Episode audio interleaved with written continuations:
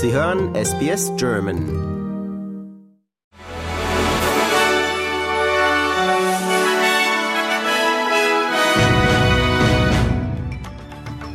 Der Generalsekretär der Vereinten Nationen, Antonio Guterres, hat sich gegen die Vorwürfe, die UNO sei im Krieg zwischen Israel und der radikal-islamistischen Hamas voreingenommen, gewehrt.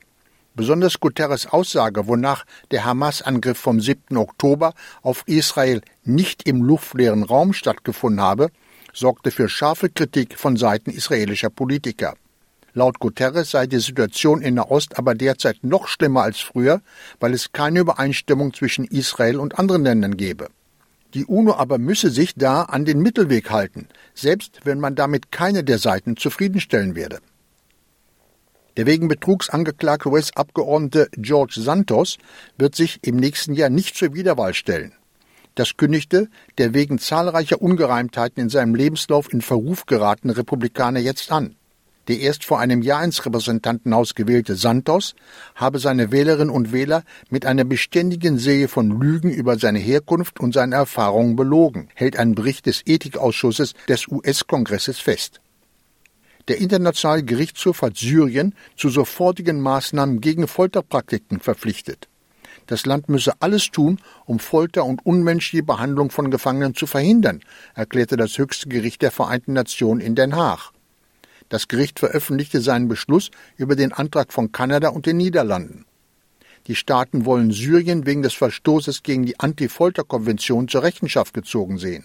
Wegen seiner mutmaßlichen Mitverantwortung für einen Giftgasangriff in Syrien 2013 hat die französische Justiz gestern einen internationalen Haftbefehl gegen den syrischen Machthaber Bashar al-Assad erlassen. Die Geschäftsführerin von Optus, Kelly Bayer-Rosmarin, sagt einer parlamentarischen Untersuchung des Senats, dass das Unternehmen Maßnahmen ergriffen habe, um sicherzustellen, dass sich ein massenhafter Ausfall wie letzte Woche nicht noch einmal ereignen werde. Mehr als 10 Millionen Australier und 400.000 Unternehmen mussten stundenlang ohne Telefon und mobiles Internet auskommen. Das Parlament untersucht den Umgang des Telekommunikationsunternehmens mit der Krise sowohl das Angebot an Bonusdaten als Entschädigung. Inzwischen mehren sich Spekulationen in den Medien, dass die Führungsrolle von Kelly Bayer-Rosmarin bei Optus auf der Kippe stehe. Der Polizeikommissar von Südaustralien, Grant Stevens, sagt, die tödlichen Schüsse auf einen Polizisten auf einem ländlichen Grundstück über Nacht seien eine Erinnerung an die Gefahren der Polizeiarbeit. Der 53-jährige Polizeibeamte starb bei einer Schießerei auf einem Grundstück in der Nähe von Bordertown, nachdem er und zwei Kollegen auf Berichte über verdächtige Vorkommnisse reagiert hatten. Ein zweiter Polizist wurde ebenfalls angeschossen und wird wegen nicht lebensbedrohender Verletzungen im Krankenhaus behandelt. Ein dritter weiblicher Polizist wurde nicht verletzt.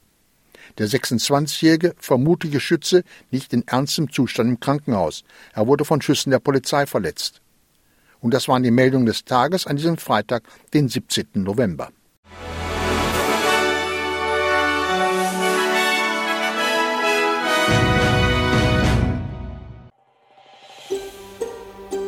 Lust auf weitere Interviews und Geschichten? Uns gibt's auf allen großen Podcast-Plattformen wie Apple, Google und Spotify.